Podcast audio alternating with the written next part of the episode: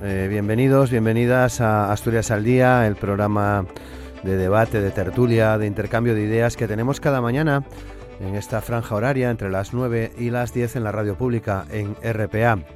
Un hombre y una mujer no pueden percibir un sueldo diferente por el mismo trabajo, así lo dicta el Estatuto de los Trabajadores y la Constitución de 1978. En ningún caso puede hacerse discriminación por razón de sexo, pero la realidad no es tan contundente como las leyes y son múltiples las influencias del mercado laboral que inciden en la brecha salarial. Las mujeres trabajan gratis desde el pasado día 11 de noviembre hasta terminar 2020 como consecuencia de la brecha salarial. Eurostat determina que la brecha en España es del 14% por debajo de la media de la Unión Europea que está en el 15,7%. En los 25 países analizados de la Unión Europea no se disponen datos de Grecia, Italia ni Irlanda. La brecha salarial ha descendido respecto al año anterior en 16 países e incluso en tres países ha aumentado muy ligeramente. Es el caso de Francia, Polonia y Eslovenia. En España y en Chipre se mantiene prácticamente invariable, mientras que en el conjunto de la Unión Europea ha descendido un 0,30%. Por países, España se sitúa por debajo de la media de la Unión, eh, que está, como acabamos de decir, en el 15,7% al registrar una brecha salarial del 14%, según los últimos datos disponibles de Eurostat, que corresponden, en cualquier caso, al año 2018. Un estudio de la Confederación Europea de Sindicatos afirma que al ritmo actual la brecha salarial en España no se va a cerrar al menos hasta el año 2046, objetivo que no se prevé que la Unión Europea alcance hasta el próximo siglo. Los datos de Eurostat muestran que este tipo de desigualdad se ha reducido en un 1% en los últimos ocho años, lo que significa que a medida que avanzan las cosas, las mujeres tendrán que esperar otros 84 años para lograr la igualdad de salarios. Hoy abordamos este asunto desde distintos eh, puntos de vista. Hemos invitado a participar con nosotros en el programa a Carolina Martínez, que es catedrática de Derecho del Trabajo y de la Seguridad Social de la Universidad de Oviedo, a Carmen Escandón, secretaria de Igualdad de UGT Asturias, a Ana María Rodríguez, secretaria de Igualdad de Comisiones Obreras en Asturias, y a María Calvo, que es la vicepresidenta de la FADE, de la Federación Asturiana de Empresarios. Con Amor Argüelles y Javi Palomo en los controles de sonido, comienza Asturias al Día. Aquí comienza Asturias al Día con Roberto Pato.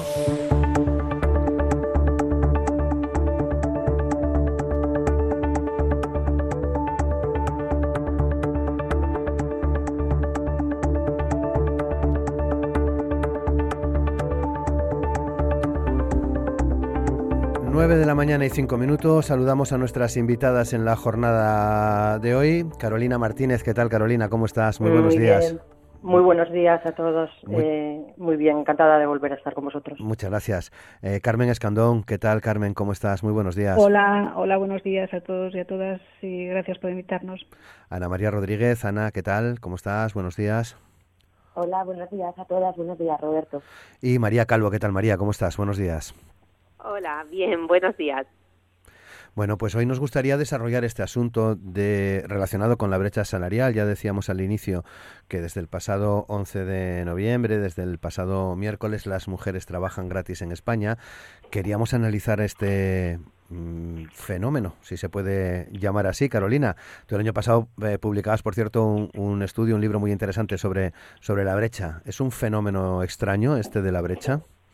Bueno, pues por desgracia no. Eh, los autores que han analizado, sobre todo desde la economía eh, esta situación, este hecho, eh, dicen que es eh, un hecho generalizado, un hecho socioeconómico que, que, que mm, alcanza globalmente a todos los países. Otra cosa es que luego cuando nos pongamos a mirar las cifras y a medir realmente cuál es esa diferencia entre los salarios que globalmente perciben mujeres y hombres, encontremos evidentemente países que están mucho mejor y otros que están eh, pues infinitamente peor incluso que España, ¿no? Eh, Carmen, vosotros iniciasteis, Carmen Escandón, iniciasteis la pasada semana una, una campaña desde UGT en torno a, la brecha salarial, ¿no? Sí, efectivamente, Roberto. Os agradecemos que os hagáis que os hagáis eco de esta de esta cuestión. Bueno, un saludo para todas las las contertulias a las que bueno eh, agradezco y, y admiro, ¿no?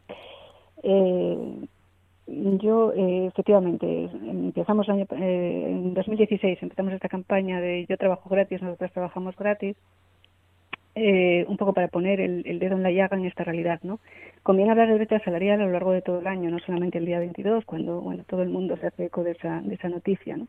Conviene hablar de esta desigualdad, de esta ilegalidad, de esta injusticia, y efectivamente venimos haciéndolo desde el año 2016, aunque la Unión General de Trabajadores hace mucho tiempo ya que habló de la necesidad de equiparar salarios y iguales salarios por trabajos de igual de igual valor, ¿no? No solo salarios, sino retribuciones en general. Yo creo que es importantísimo que la sociedad se conciencie de esta de esta clara injusticia. En realidad es un expolio, para nosotros no deja de ser una forma de violencia, es una violencia económica en este caso, ¿no?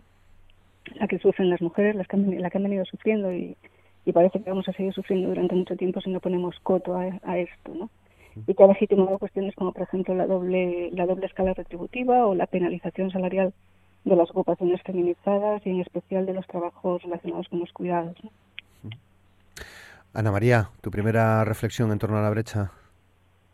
Pues como bien decías y cuando hacías la comparación entre otros países diferentes de la Unión Europea y países al final de todo el mundo, podemos decir que la desigualdad de remuneración es un problema persistente y universal. Cuando hablamos de brecha salarial, estamos hablando de discriminación laboral, de discriminación salarial y por ende de una protección social desigual, porque esa brecha salarial que nos acompaña a las mujeres durante toda nuestra vida laboral, durante toda nuestra vida activa, continúa y persiste durante las pensiones, lo que ocasiona una brecha de género que hace que tengamos unas pensiones no contributivas menores, unas pensiones al final eh, mucho menores que las de nuestros compañeros los hombres. La desigualdad laboral que sufrimos las mujeres en el mercado laboral es una forma añadida al final de explotación contra la que se lleva décadas luchando, producto del patriarcado y del capitalismo que determinan y fomentan la desigualdad de las mujeres que sufrimos en todos los ámbitos, en el ámbito de la sociedad, en el ámbito eh, laboral y, como bien decía Carmen, eh, esa brecha salarial es otra forma de discriminación y de violencia, es una violencia económica que sufrimos todos los días y en todos los ámbitos las mujeres. Y María, María Calvo, tu primera reflexión. Bueno, pues que, que efectivamente, ¿no? Como están diciendo mis compañeras, pues la, la brecha salarial, pues es uno de los eh, principales eh, problemas que yo creo que tenemos en, en nuestra sociedad y, que yo creo que hoy ya hay, bueno, pues conciencia, conciencia clara, clara de ello y que hay que conocer y lo que creo que hay que profundizar en las en las causas a las eh, de, de esa brecha eh, para, para poder tomar medidas eficaces ¿no? Y, que no nos vayamos, como decías antes, al 2047 o incluso o incluso más allá si dejamos que, las cosas se transcurran por sí solas. ¿no? Eh, por tanto, creemos bueno, pues que hay que conocer y profundizar en los factores que impiden que la mujer se incorpore al mercado laboral en condiciones de igualdad y, luego creo que profundizaremos a lo largo de la tertulia en ellas y por tanto eh, eh, conocer esas cosas para poder actuar y tomar medidas eficaces. ¿no? Muy bien, pues claro que sí, entraremos en, en todas esas cuestiones. Bueno, ya sabéis que eh, Asturias al Día es un programa de tertulia, es decir, que cuando tengáis la necesidad de comunicar algo, me hacéis una señal y, y, os, damos, os damos paso.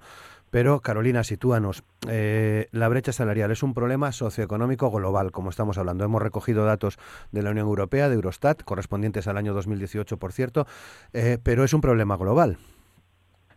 Pues sí, porque hay otros muchos eh, informes y análisis eh, macroeconómicos que, nos muestran que esto ocurre a nivel planetario. Eh. Tenemos el informe mundial sobre salarios de la OIT, el último es 2018-2019, que también indica que existen esas diferencias. está el Global Gender Gap Report del Foro Económico Mundial, que es, una, es un informe, es un indicador mucho más complejo porque maneja muchísima, muchísimas variables, muchísimos factores, pues también de diferencias que existen en el plano pues sanitario, educativo, eh, cultural, etcétera. Y pero pero va, va en la misma línea de, de mostrar que que incluso países que nos parece que es casi imposible que que tengan estos déficits, como puede ser eh, Islandia o Finlandia, los nórdicos, ¿no? que siempre decimos que son los más igualitarios del mundo, pues se encuentran con, con ese mismo problema. Obviamente la, la, diferencia no tiene la magnitud que puede tener en, en, otros países, en Europa incluso central o del sur o, o, en otras, bueno, ya no nos vamos a países en vías de desarrollo del tercer mundo, en África o en Asia, porque bueno, ahí parece casi sarcástico no hablar de este tema. Eh, y bueno pues eh, pues esta es la, la, situación no con la que con la que tenemos que lidiar y, y, es complicado no porque si estamos hablando de que esos países que llevan haciendo políticas de igualdad desde hace décadas todavía no lo logran pues es que la cosa no debe ser sencilla de conseguir no Carmen Sí, bueno, lo apunta magníficamente Carolina, ¿no? Eh, se trata de un problema socioeconómico global, general, mundial. Sin duda no solamente es un problema socioeconómico general, sino también es un problema estructural, ¿no? Que se perpetúa en esta en esta realidad injusta que nos ha tocado vivir, que nos merma calidad de vida, porque las mujeres lógicamente percibimos menos salarios, pero es que como decía bien antes Ana, también vamos a percibir menos prestaciones, eventualmente las que podamos tener derecho a percibir, y menos pensiones, ¿no? Pero es que esto también se refleja en el Estado. El Estado recauda menos eh, vía renta y la Seguridad Social también recauda menos en sus arcas, ¿no? Con lo cual al final nos hemos afectado todos y todas, toda la sociedad. Y lo apuntaba muy bien Carolina, da igual el sistema que elijamos para medir la brecha, da igual cuál sea el organismo estadístico que elijamos, eh, referir, ya sea el INE, ya sea Eurostat, ya sea eh, la OIT. Lo cierto es que todas las mujeres en todos los países del mundo ganan menos que los hombres, ganamos menos que los hombres por un trabajo de igual valor, ¿no? Los datos los has ofrecido bien al, al inicio, en la entradilla, mm, perfectamente reflejados, Roberto. Eh, si en España estamos en torno a un 14% de brecha, en Europa esa brecha sube, esa brecha media sube hasta el 15,7%. Y hay países como pueden ser países de, referencia económica mundial, como Alemania, en los que esa, brecha supera el 20%, ¿no? Desde luego tenemos que ponernos las pilas. O sea, no parece de recibo que tengamos que esperar en España hasta 2046 o en Europa hasta 2104 para que las mujeres cobren lo mismo por un salario, por un, por un trabajo de igual valor, ¿no? yo creo que tenemos que ponernos las pilas, tenemos que, que concienciarnos todos de esa realidad que nos empobrece a todos y a todas y ponerle coto cuanto antes. Ana. La brecha salarial es un problema que lastra el desarrollo económico del conjunto de la economía al no aprovechar el talento femenino, nuestro talento.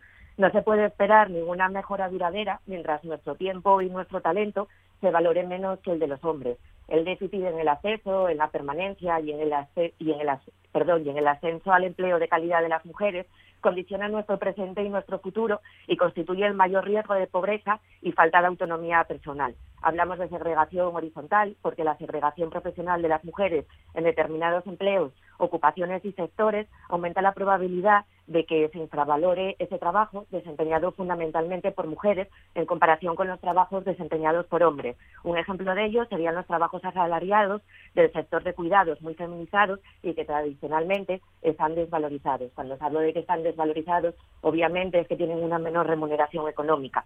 Y todo esto está ocasionado por la división sexual del trabajo que ha condicionado que durante siglos a las mujeres eh, se nos empuje hacia el ámbito doméstico y la invisibilidad y que sigue apartándonos del empleo, lo que ocasiona, como ya estamos hablando todas, una brecha de género en las prestaciones por desempleo, una brecha de género en la tasa de actividad, que por cierto las mujeres eh, asturianas somos campeonas en esa brecha de actividad. Somos las mujeres asturianas quienes en el conjunto del país, en el conjunto de España, tenemos una menor tasa de actividad, ocasiona una brecha de género en la tasa de empleo y una brecha de género en las pensiones. somos mayoritarias en el empleo a tiempo parcial y temporal, lo que hace que las mujeres asturianas seamos campeonas, seamos medalla de oro, al igual que en la brecha, en la tasa de actividad, en la brecha salarial. En Comisiones Obreras de Asturias llevamos años, llevamos desde 1993 realizando un estudio sobre la situación de las mujeres en el mercado sociolaboral asturiano. Este año el estudio lo realizamos eh, antes de la pandemia antes de la pandemia ocasionada por el coronavirus, y en el informe eh, evidenciábamos que una mujer asturiana debe de trabajar 110 días más que un hombre para igualar su salario. Hablamos de estos 110 días y una brecha salarial del 30%, el doble que la media del país, que sería un 15%, como bien dijisteis, porque somos campeonas precisamente, como bien os decía, en ese empleo a tiempo parcial y temporal, lo que hace que no nos podamos detener en la medición del salario hora, sino en el salario del cómputo anual, que es el que hace que tengamos que trabajar estos 100 días más para igualar el salario que el de los hombres. Las mujeres estamos atrapadas entre el techo de cristal, hablamos de la segregación vertical y el suelo pegajoso. Trabajamos en los sectores más precarios y con peores condiciones de estabilidad en el empleo. Y todo esto sin olvidar que el empleo, el empleo de calidad, tiene el poder de garantizar la autonomía personal, la autonomía económica y la, y la libertad al fin y al cabo de las mujeres. Eh, María. Sí, pues en cuanto a, que es un problema global, pues pues sí, como dicen los datos y ya lo han comentado antes las compañeras, pues ocurre ocurre en, todos los países de, Europa y en y en todos los del mundo, ¿no? Eh, eh, y es cierto que sorprende ver como países como, como Alemania, por ejemplo, eh, pues o Reino Unido, pues están en la tabla en los niveles más altos de, brecha salarial, ¿no? Y otros países como, como Rumanía, eh, pues eh, dentro de la Unión Europea es el, país que con menor brecha medida de, de esta forma, ¿no?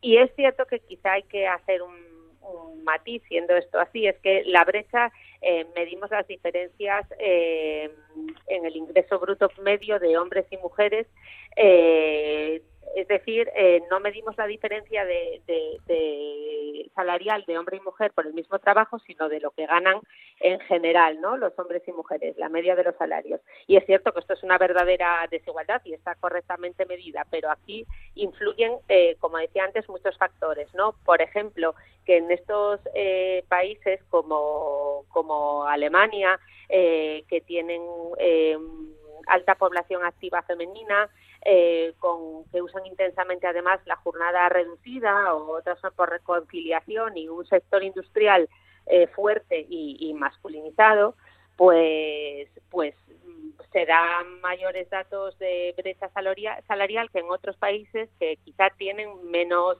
incorporación de la mujer o menos eh, población femenina trabajando o, menos posibilidades de conciliación. O sea, siendo así, siendo correcta la medición de la brecha y siendo necesaria combatirla, no necesariamente en todos los países refleja eh, la desigualdad eh, real existente. ¿no? De hecho, la Unión Europea ha hecho otro índice de igualdad de género eh, en el que mide otros eh, factores porque bueno creemos que, hay que profundizar o que es incompleto y que hay que profundizar en las causas eh, de esta brecha que no son las mismas en, todos los países aunque por supuesto el problema es, global y, como decían las compañeras no pues básicamente se basa en las diferencias eh, históricas que ha habido de hombre y mujer en la incorporación al trabajo y sobre todo en determinados sectores ¿no?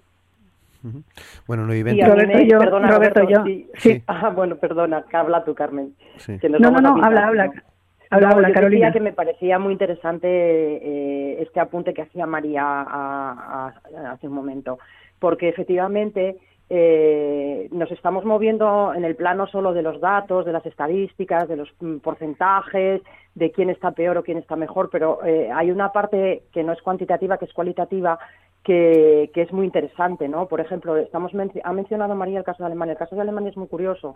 Primero, hay una razón por la que hay países que nos parecen que son países que están en mejor situación económica, incluso en el sentido de, de la igualdad entre mujeres y hombres, en cuotas de igualdad. Eh, ¿Y por qué tienen la brecha más alta? Es que la brecha, cuando aumentan los salarios, aumenta también. Quiero decir. Ahí va yo, ahí va Claro, entonces Alemania tiene una brecha más alta porque tiene mm, mm, más, eh, eh, tiene unos salarios más altos de media que España. Y además ha dicho María también que tiene una mayor tasa de ocupación o una mayor incorporación de la mujer al trabajo. Y curiosamente, Alemania es el único país en Europa que eh, aumentando la brecha normalmente con, mayor caída de empleo por esa razón, porque son salarios más altos eh, y por tanto pues en contratos indefinidos o en jornadas completas la brecha aumenta y a mayor nivel profesional y, y jerárquico en la empresa la brecha aumenta y sin embargo Alemania es el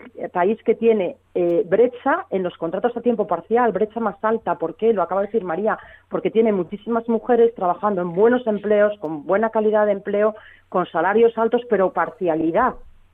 Entonces, es verdad que hay que analizar el dato más allá de, del pura, de la pura eh, estadística o el, puro porcentaje. Y luego me interesaba también mucho la, la parte que ha, que ha subrayado también Ana, Ana María, que, y, Carmen, bueno, todos, todas coincidimos en esto, ¿no? Que, más allá de, esos fríos números, que incluso mucha gente cuestiona y te dicen que muchos especialistas economistas te dicen que es un error estadístico porque es que está mal medido, que está mal hecha la medición, bueno, vale. Eh, es que efectivamente las mujeres eh, eh, en muchos países, en España, desde luego lo hemos visto en la pandemia, tienen empleos de peor calidad, se concentran en actividades eh, donde los salarios son más bajos, donde hay más precariedad, donde hay más temporalidad, donde hay más rotación, donde hay menos protección o llega menos la protección por desempleo. Eh, eh, que, hemos visto, qué mujeres hemos visto que estaban en, el, primer, en la primera fila, ¿no?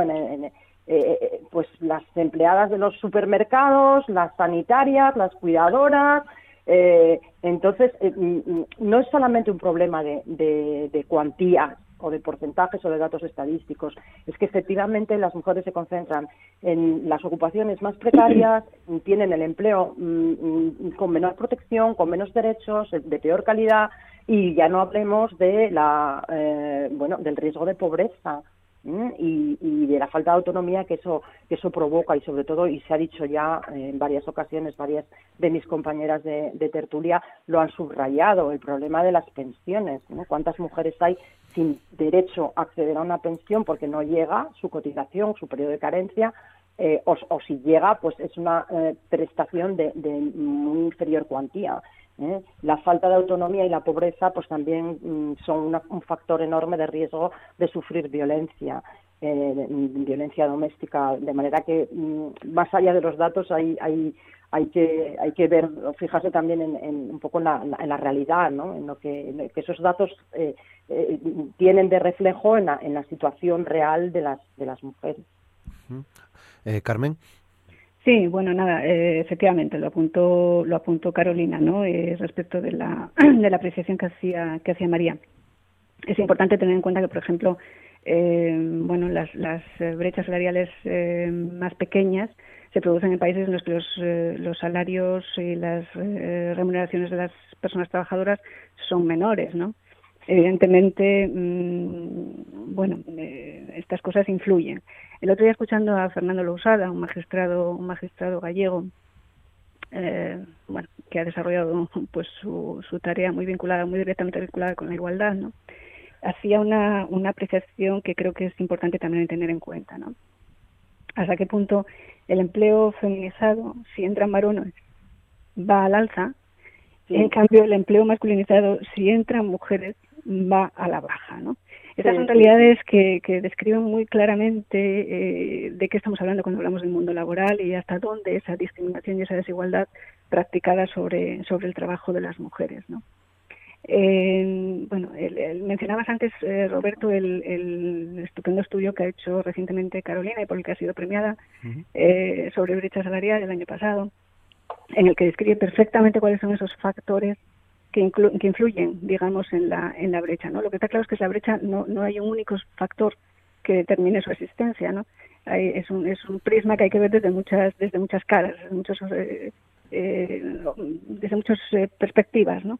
Desde luego, la, perspectiva fundamental, o lo que subyace en todas ellas, es, y lo apuntaba Ana al inicio de la, de la charla, es esa concepción patriarcal esos estereotipos de género que están presentes en la sociedad y que nos condenan de alguna manera, ¿no? Y es contra los que tenemos que luchar. Pero luego hay que desgranar eh, en qué medida esos, esos eh, estereotipos eh, determinan esa desigualdad, ¿no? Y ahí tenemos que hablar, pues ha salido ya en, la tertulia, el tema de la segregación ocupacional, no solo horizontal, sino también vertical, la realidad empresarial, la estructura, la composición de los salarios, los complementos salariales, las valoraciones de puestos de trabajo eh, y luego un, factor determinante eh, totalmente, ¿no? Que es el estigma de la de la flexibilidad, ¿no? De las mujeres. Quiero decir, eh, hay, hay determinados hitos en la carrera en la carrera vital y profesional de las mujeres, como puede ser la maternidad, que de alguna manera constituyen un estigma para, para su desarrollo profesional, ¿no? que hace que las mujeres estén permanentemente perdiendo oportunidades de mejorar su desarrollo profesional porque la sociedad ha decidido que, que debemos elegir, ¿no? Que debemos elegir entre ser madres o ser profesionales. Una tesitura en la que no les colocan a ellos, ¿no? eh, yo creo que el tema de la conciliación, la corresponsabilidad, infinidad de temas que, que también influyen y determinan esa, esa brecha. Sí. Eh, Ana María, no sé si eh, escuchaba antes una voz, pero no la, no la identifiqué. En cualquier caso, eh, Ana María. Bueno, yo como bien, perdón, como bien estaba apuntando María, que yo creo que era por donde estaba intentando hacer un poco la similitud cuando hablaba de la brecha en Alemania y en Asturias, poniendo el ejemplo de que, bueno, Alemania es un país muy industrializado y yo creo que iba por ahí de intentar hablar de que si la brecha es muy alta, porque al ser un país muy industrializado, eh, todos y todas sabemos que en este tipo de empleos está copado mayoritariamente por hombres y por eso la brecha era tan alta. Creo que la similitud estaba intentando hacerla con Asturias, porque sabemos que es una región, una comunidad autónoma que está muy industrializada, eh, este tipo de trabajos lo llevan mayoritariamente hombres. Yo solo apuntar que parece que siempre nos estamos quedando con el frío dato de los números, eh, pero tenemos que ver que el salario hora de las mujeres españolas es mucho más alto que el salario hora de las mujeres asturianas. Entonces no nos podemos detener únicamente en que si Asturias es una región muy industrializada o no, es que el salario que perciben las mujeres asturianas respecto al conjunto del país, que podría estar menos industrializado que nuestra región, es mucho menor.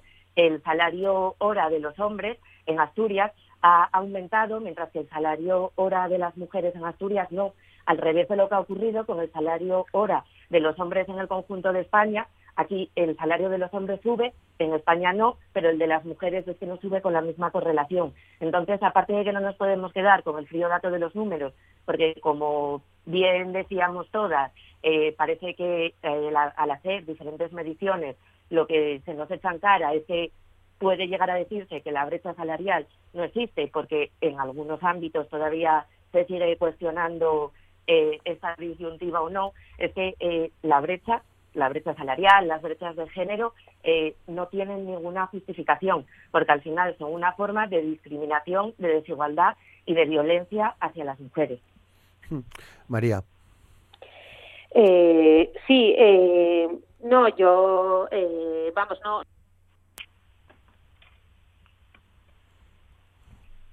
Sí, María. Mm, bueno, parece que perdimos eh, eh, su comunicación, la recuperamos eh, rápidamente. Pero avanzamos, 9 y, 30 minutos. Si están acotados ya los factores que influyen en la diferencia salarial, ¿por dónde pasa la solución de, de la brecha, Carolina? Uf, pues mira, la solución de la brecha es como, corresponde a una confluencia de múltiples factores eh, muy dispares.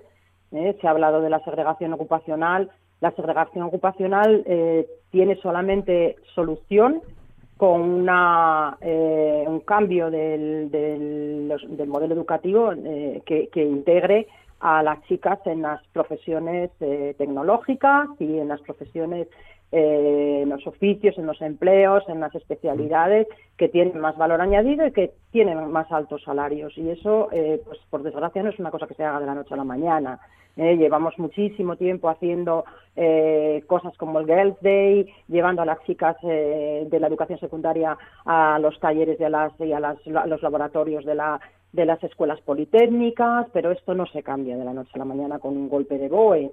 La vertical es más fácil, fíjate, yo creo, porque la vertical tiene que ver con que no hay procedimientos reglados y, transparentes de, promoción en la empresa. En el momento en que los convenios colectivos o las, eh, eh, mm, las prácticas eh, y, la, y, la, y, la, gestión integral del, trabajo en, en, las empresas tienda a, ser pues más reglada, no discrecional, que no dependa solamente de lo que diga un jefe, y, y transparente, pues yo creo que esa es más fácil. El segundo factor, que es sobre el que ha actuado la normativa reciente, el de la valoración de los puestos de trabajo, que es una cosa muy complicada de, eliminar eh, los besos de género. Se ha dicho antes que es verdad y eso muestra claramente porque, que el trabajo mm, de la mujer se valora menos. Es decir, eh, el acceso de las mujeres a trabajos masculinizados hace presión a la baja de los salarios. Eso significa que el trabajo de la mujer, el mismo trabajo, no ya porque se concentre en sectores o actividades de peor eh, calidad de empleo,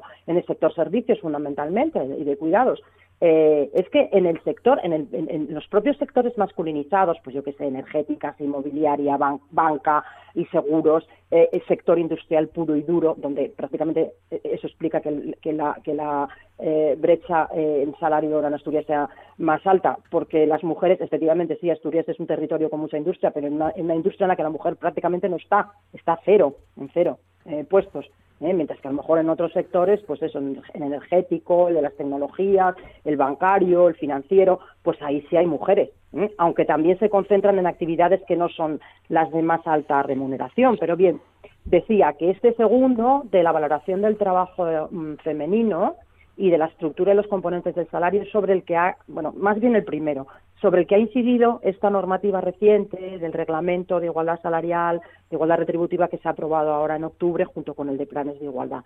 Porque ese, esa normativa que desarrolla un Real Decreto Ley del año pasado, eh, por tanto, bueno, es un programa que está, es una actuación política y legislativa que está en el programa de este gobierno, eh, donde incide es en este segundo factor o subfactor ¿eh? el de la valoración de los puestos de trabajo, el de que eh, verdaderamente sepamos atribuir igual valor a eh, igual retribución a los trabajos de igual valor y para eso tenemos que saber qué valor tiene el trabajo y cuándo un trabajo tiene igual valor. En eso es en lo que incide este reglamento, que por cierto es una norma que no va a ser fácil de, asimilar y aplicar en la práctica, porque es una norma muy compleja técnicamente y filosóficamente incluso, ¿no? Y el último factor, el de la división sexual del trabajo y el de que no hay corresponsabilidad y que las mujeres siguen ocupándose del cuidado de la familia y de la responsabilidad de las tareas, pues por cierto, en esto también somos eh, eh, globales, ¿eh? en todos los países del mundo las mujeres dedican más horas que los varones a las tareas domésticas. Ya no digo a cuidar a la familia, a los hijos, a los mayores, a las personas dependientes, ¿no? sino sencillamente a trabajar en el hogar, a esa doble, triple jornada que también ahora durante la pandemia hemos visto, ¿no? Quiénes eran las que hacían el teletrabajo suyo, el telestudio de los niños y, la, y las tareas domésticas, pues en mayoría, mayoritariamente las mujeres, ¿no? Eh, y este último, pues es más difícil también. Está claro que tenemos normas que vienen incidiendo en el reparto equitativo de las eh, eh, responsabilidades de conciliación de la vida laboral y familiar, en la corresponsabilidad de la que se habla ya desde la Ley Orgánica 3-2007 y no conseguimos grandes cosas y tenemos modificaciones legislativas para que los hombres tengan esos derechos también y los ejerciten efectivamente. Bueno, pues yo creo que esto también es un problema cultural, de educación, y tardaremos mucho tiempo en, conseguir una corresponsabilidad verdadera y una, un reparto equilibrado de esas tareas. Eh, María, ya estás con nosotros. Estamos hablando de, bueno, si conocemos los factores que influyen en, en la diferencia salarial, por dónde eh, caminar, por dónde tratar de, de erradicarla, ¿no? Pues eh, bueno, estaba oyendo eh, y, por supuesto hay, hay cosas que, que, se pueden legislar, que se están legislando y que sin duda eh, favorecerán a una mayor transparencia, ¿no? Y, y, esa transparencia ayudará sin duda a que se puedan tomar medidas e incluso, ¿por qué no?, sancionar a quien incumpla, a quien incumpla, ¿no? Pero esa, mm, iba a decir, es la parte fácil. No digo que sea fácil, pero pero bueno se puede hacer con, con voluntad eh, no con voluntad política y con determinación. Es más difícil como comentaba la compañera y comparto yo creo el, el cambiar culturas no el cambio cultural lo que comentaba de, de, de la conciliación. Se pueden adoptar legislativamente medidas que favorezcan la conciliación pero si al final eh, educativamente cuando llegamos a casa pues somos las mujeres las que hacemos la mayor parte del trabajo eh, será difícil que, las cosas cambien del, del todo no y yo creo que hay que incidir eh, por tanto también en la educación no y en la educación desde desde pequeños y, en la educación en positivo viendo modelos eh, pues eso de de las mujeres que están en diversos ámbitos profesionales y, y, bueno, cambiando un poco los, los modelos, ¿no? Y en este sentido, de, también en cuanto a la segregación sectorial que hablábamos, que hablábamos antes, eh, me preocupa el, el, tema formativo, ¿no? Porque las mujeres, hay muchas mujeres universitarias, ahora más mujeres universitarias que hombres, pero sin embargo, creo que no nos estamos formando eh, o no se está insistiendo para las profesiones que de verdad eh, van a estar más más demandadas, ¿no? Como son todas las profesiones en materias en materias STEM, ¿no? Eh, y repito, no necesariamente eh, carreras universitarias, también formación profesional, eh, pero parece que, que, nos cuesta más a las mujeres pues fomentar que, el, interés por este ámbito tecnológico que, que yo creo que, que va a ser transversal además que no va a ser solamente en los sectores más masculinizados que por supuesto la industria, pero pero va a ser una competencia yo creo que transversal y donde creo que tengamos tenemos que insistir en que todos los jóvenes tienen que estar, pero en particular en particular las mujeres, ¿no? A mí me parece que tenemos un reto educativo y formativo eh, por delante pues muy importante. ¿no? Ana María. Bueno, las propuestas sindicales en materia de brecha salarial por parte de comisiones obreras de Asturias parten de la base de que toda la brecha salarial es discriminación, de que la desigual inserción laboral determina desigualdad salarial y que esta no se puede corregir sin acabar con la desigualdad laboral y social. Es imprescindible un proceso de diálogo social encaminado a emprender las reformas legales precisas que garanticen la igualdad retributiva entre mujeres y hombres, una acción sindical y una negociación colectiva en los centros de trabajo con perspectiva de género, impulsando medidas destinadas a fomentar contratos a jornada completa, por ejemplo, de las mujeres. Eh, debemos eh, de priorizar y aumentar el empleo de las mujeres, así como la calidad del mismo, reduciendo la precariedad, la temporalidad y la parcialidad, con lo que os decía, impulsando medidas destinadas a fomentar contratos a jornada completa indefinidos, además de fomentar la presencia de mujeres en sectores de ocupaciones muy masculinizados. Actualmente en Asturias tenemos una oportunidad eh, aparte del diálogo social con la concertación para la recuperación de Asturias, tenemos abiertas unas mesas en la estrategia industrial en las que desde comisiones obreras de Asturias hemos apostado porque se debe modernizar el modelo productivo e impulsar una nueva estrategia en la que la perspectiva de género sea un eje más, em, ya sea con la detección de perfiles profesionales adaptados a las necesidades de las empresas y los sectores industriales emergentes, con las vocaciones STEM, y los programas de recualificación profesional, oportunidad para dotar de perspectiva de género, un nicho de mercado muy masculinizado con la recuperación de mujeres profesionales que han debido de abandonar sus puestos de trabajo por dedicarse al cuidado de menores, de dependientes, de familiares enfermos. Debemos de acabar con la segregación vertical, que debe haber una igualdad y una paridad en el reconocimiento y en la representación de las mujeres. La ley de transparencia salarial será algo fundamental, su articulación y su desarrollo durante los meses posteriores ya que posibilitará una valoración no sexista de los puestos de trabajo, identificando las discriminaciones directas e indirectas.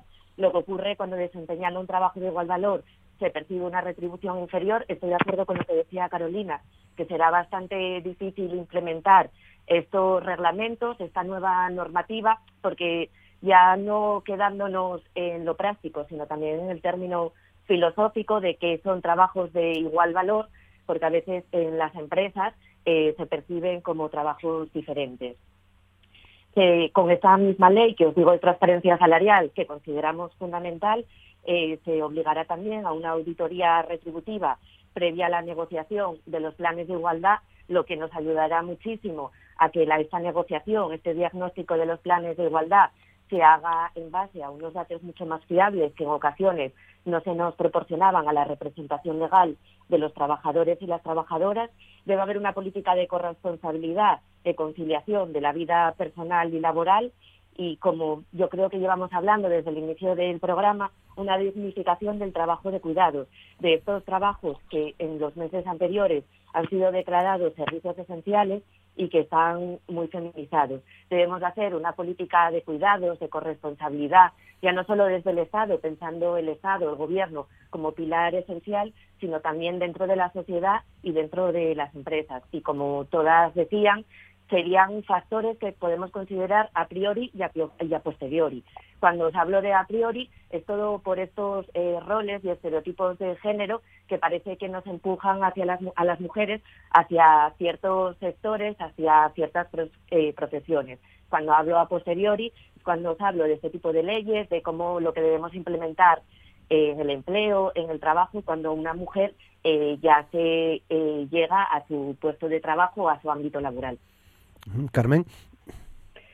Bueno, por reconducir un poco el, discurso o la, intervención, ¿no? Dices, eh, está claro, eh, la brecha salarial existe y cómo la erradicamos, cómo acabamos con ella, cuáles son las vías para erradicarla, ¿no? Si, como bien decimos, o estamos de acuerdo más o menos todos los intervinientes, el trasfondo de esa brecha salarial es la concepción patriarcal de la sociedad en la que en la que vivimos. Y, esto es así. Y los factores están perfectamente identificados los ha puesto perfectamente Carolina. Eh, yo creo que está claro también que la solución pasa por un cambio social profundo no una vuelta de tuerca de, 180 grados para poder para poder atajar esta brecha.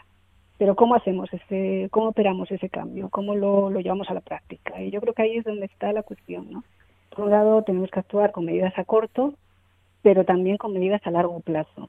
En las medidas a corto, pues probablemente toda esa, toda esa vía normativa, toda, esa batería de, leyes, de reales decretos, de reglamentos, que van cambiando la realidad a fuerza de, pues de planes de igualdad, de registros retributivos, de auditorías salariales, de sanciones en casos de incumplimientos, etcétera, etcétera. ¿no?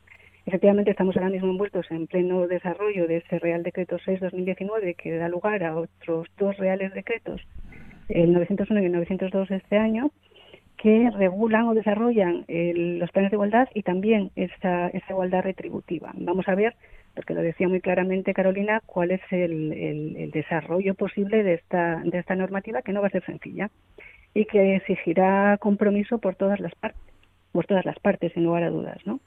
Pero bueno, eh, es una normativa que entra en vigor dentro de seis meses y que, y que nos queda mucho por delante por desarrollar para poderla llevar a la práctica. Pero luego está la otra parte, es el, cómo lo trabajamos a largo plazo. ¿no? Y a largo plazo es lo que decimos, es necesario el compromiso de todos, de toda la sociedad, también de las empresas, de quienes las dirigen, porque tienen que darse cuenta de la urgencia de la necesaria transparencia salarial ¿no? para atajar esas discriminaciones retributivas. Pero a mayores, y para que no se repita en el tiempo esta situación, hay que atajar también y hay que apostar por medidas que operen realmente ese, ese cambio social del que hablaba. ¿no? Y esas medidas son, por ejemplo, la coeducación. Solo cuando hayamos conseguido que nuestros menores no se cuestionen la igualdad de oportunidades y de derechos y obligaciones entre las personas con independencia del sexo, el trabajo estará hecho. Y como dato apunte cuantitativo, aunque queramos huir de lo cuantitativo, hay que tenerlo en cuenta. Hay un informe muy reciente de, de 2019 de la OIT y Eurofound, se han puesto de acuerdo, para, para todo el mundo, según el cual cada día se dedican más de 16.000 millones de horas de cuidado doméstico. De esas 16.000 millones de horas, las mujeres se ocupan del 76,2%, o sea, tres cuartas partes del total. Esto es simplemente, bueno, indicativo de que hasta que no consigamos ese cambio social profundo que garantice que la corresponsabilidad sea al 50% para ellos y para ellas, la brecha no se podrá reducir ni eliminar. Carolina. pues mira, yo estoy ahora mm, al borde de la depresión, porque estamos hablando de coeducación, de que hay que cambiar los patrones, los modelos culturales, de que es muy importante, se ha dicho, se ha apuntado eh, eh, de refilón, eh, la falta de modelos femeninos, por tanto, y sobre todo en acceso a puestos de responsabilidad, directivos y demás, la importancia del mentoring, de que las mujeres nos ayudemos unas a otras. Pero resulta que, no sé si habéis visto que hay una campaña, la enésima campaña de, en relación con los juguetes, y es que tengo un poco de obsesión con esto. Y no, tengo hijos, pero tengo una gran obsesión con esto, ¿no? Siempre lo digo, en, todas mis intervenciones hablando de estos temas lo digo. Pero es que resulta que eh, eh, estamos asistiendo a eh, la enésima campaña, como os decía, porque los juguetes eh, en el que se van a regalar estas navidades no sean eh, sexistas. Y resulta que de año en año lo son más y más y más y más. Pero, ¿quién maneja esto? las personas que manejen el marketing o la, o la, o la producción de, de, este tipo de, de, objeto porque resulta que, que, cada año, como os digo, los juguetes indican o son más sexistas, más segregan más o tienden a segregar más, porque para las niñas son lo que toda la vida ha sido un juguete de niña, las muñecas, las cocinitas y las mopas para fregar, y las planchas. Y los de los niños son, pues cuando no son bélicos, pues son los camiones, los legos, las cosas de montar eh, eh, construcciones y demás. Entonces, es que a mí me, me parece que es eh, un poco deprimente. Quiero decir que que algo falla cuando hablamos tanto de estas cosas y luego mm, se hace tan poco, ¿no? Los resultados son tan mm, pobres en algunos planos. Yo no digo que en, otras esferas y, me ha parecido genial y lo llevamos diciendo desde siempre que las niñas puedan, las chicas puedan acceder a las FPs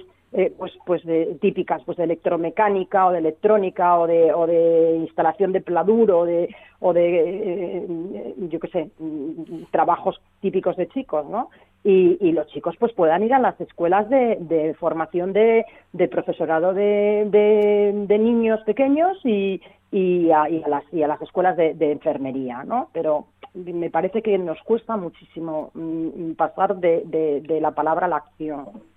Yo creo que esa, si me permites, Roberto, esa depresión que apunta, que apunta Carolina, yo la experimento día a día con otros temas, no solamente con el tema de las campañas de juguetes, ¿no?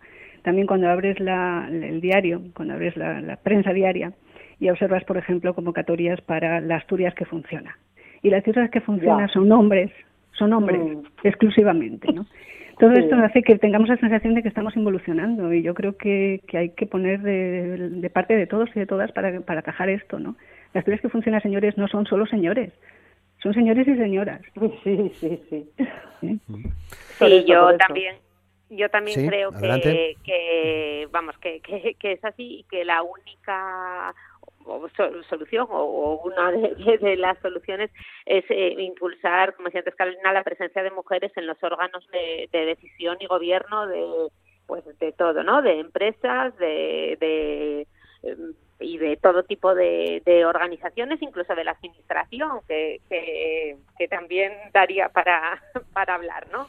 Eh, entonces, eh, pues sí, pues eh, es, yo creo que, que, eso, que se trata de que, de que vaya habiendo poco a poco más, más, más crítica de, mujeres, principalmente en órganos o también en órganos de, decisión y de dirección, y que aquí eso hay que intervenir, que si dejamos seguir las cosas por su cauce natural, pues lógicamente tardaremos eh, mucho más de, de, lo conveniente, ¿no?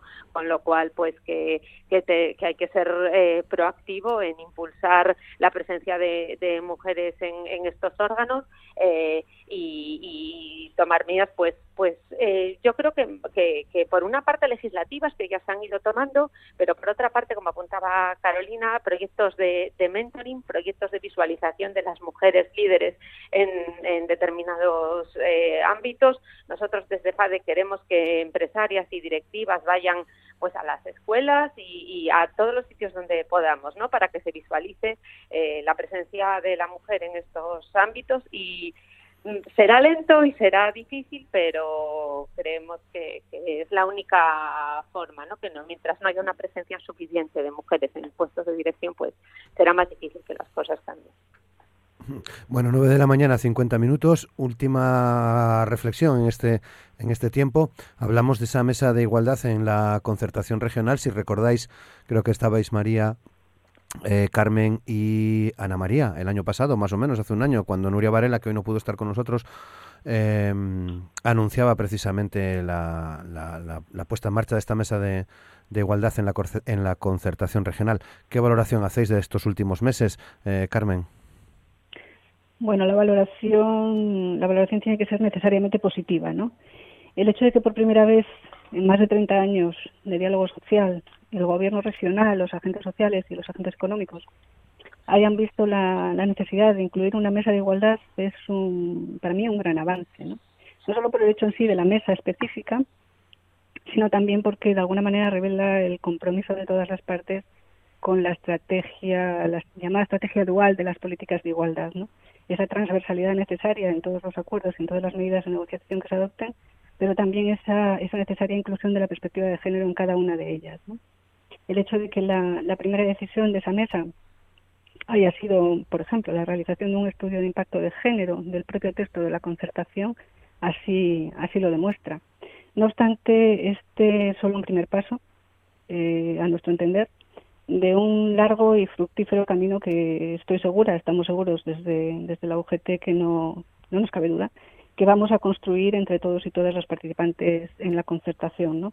Hay muchos compromisos en esa concertación, muchas medidas, entre las cuales se encuentra, por ejemplo, un plan asturiano de corresponsabilidad, que es un, elemento fundamental a tener en cuenta, donde debe ser una, una hoja de ruta para nuestra, para nuestra actuación pero también la figura, por ejemplo, de los delegados y delegadas territoriales de igualdad, que están llamados a, desarrollar ese asesoramiento, esa puesta en marcha de todas estas normativas que hemos, de las que hemos hablado a lo largo de la, de la mm. conversación.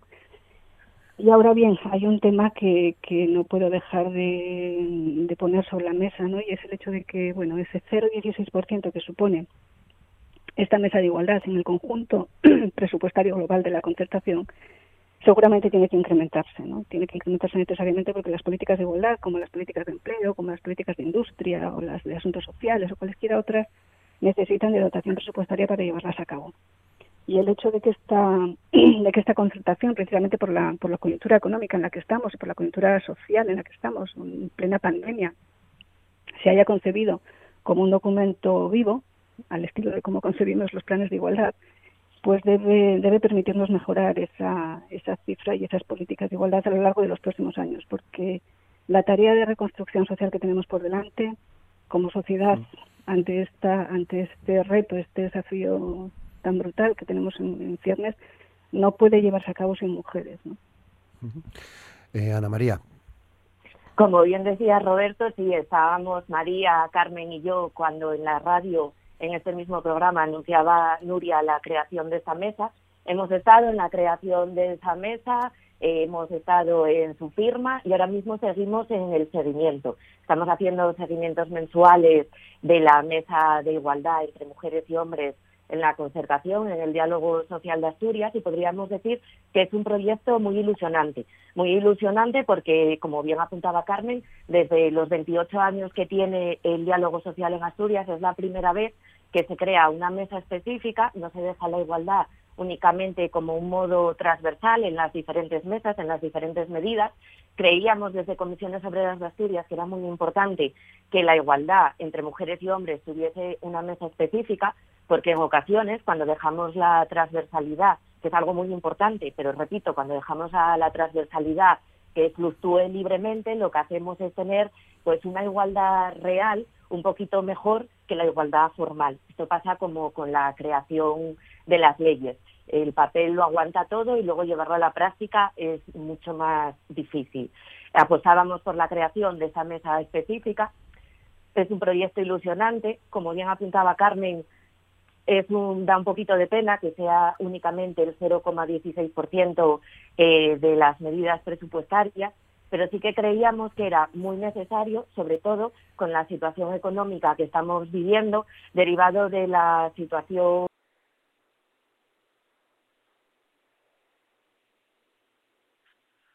la recuperación de nuestra región solo podrá ser pasible y solo se podrá llevar a cabo con una perspectiva de género. No podemos olvidar a, más de la mitad de la población en esta recuperación. Lo que estamos un poquito en falta, ya no solo en, la, en el diálogo social, en la concertación para la recuperación de Asturias, sino en todas las políticas económicas que se están llevando a cabo desde la comunidad autónoma, es unos indicadores, una desagregación por sexo. No podremos hacer eh, una igualdad eh, una recuperación con una perspectiva de género si no tenemos unos datos fiables, unos datos con los que podamos saber si la recuperación se está haciendo en base con una perspectiva de género o no.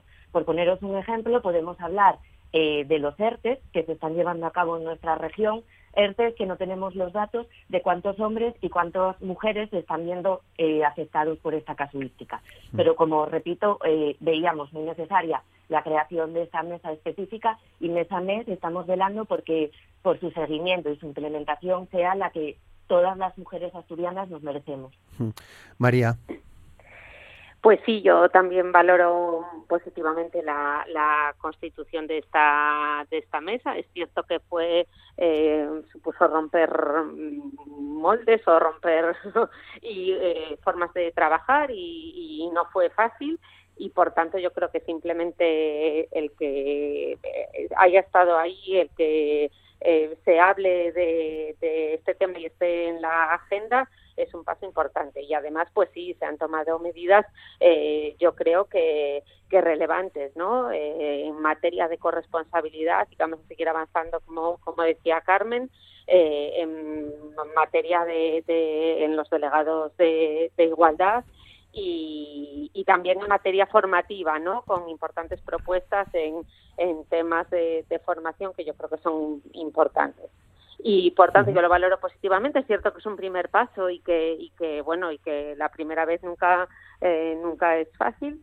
y, y, yo sí creo que, que, estando a favor de la, de la creación de esta mesa, ahora tenemos que eh, trabajar para, para, para esa transversalidad ¿no? que apuntaba Ana, que no se quede aquí y que, y que los, como decía, que los indicadores o que la medición se pueda trasladar a, a, otras a todos los ámbitos de, de, la, de la concertación ¿no? y que la igualdad por tanto esté presente en, en todos los ámbitos de la concertación pero pero vamos creo que ha sido un acierto hacer una mesa específica y la valoramos positivamente bueno, nos quedan 40 segundos para Carolina. ¿Cómo observas, eh, Carolina, la, la, creación de esta mesa? ¿Qué valoración haces bueno, la verdad es que yo tampoco estaba muy al tanto de, la iniciativa, pero recuerdo que las administraciones públicas también están obligadas a hacer sus planes de igualdad y hasta donde yo sé, mm, no sé si el Principado lo tiene. Eh, yo soy siempre eh, el pepito grillo y la que pongo el, punto el, punto negro. ¿eh? Pero, pero bueno, nada, recuerdo esta, esta, esta obligación legal que, que existe ya desde el 2007 y que, bueno, es verdad que en este último paquete de medidas eh, normativas eh, con rango legal el año pasado, estos dos reglamentos, eh, y de cara a, unos meses el, el, umbral de plantilla se reduce, con lo cual estamos hablando de que los organismos del sector público, las administraciones, eh, tienen que tener o van a tener que tener un plan a partir de 50 trabajadores de plantilla y entonces bueno me, alegro mucho de que las administraciones prediquen con el ejemplo y que hagan sus, sus tareas también en el ámbito de la igualdad. Muy bien, pues lo dejamos aquí. Muchas gracias a Carolina Martínez, Carmen Escandón, Ana María Rodríguez y María Calvo por participar en este programa en Asturias al Día. Muchas gracias a las, a las cuatro. Seguimos en contacto. A, a nuestros oyentes recordarles que mañana a las nueve estaremos aquí. Hasta mañana, gracias.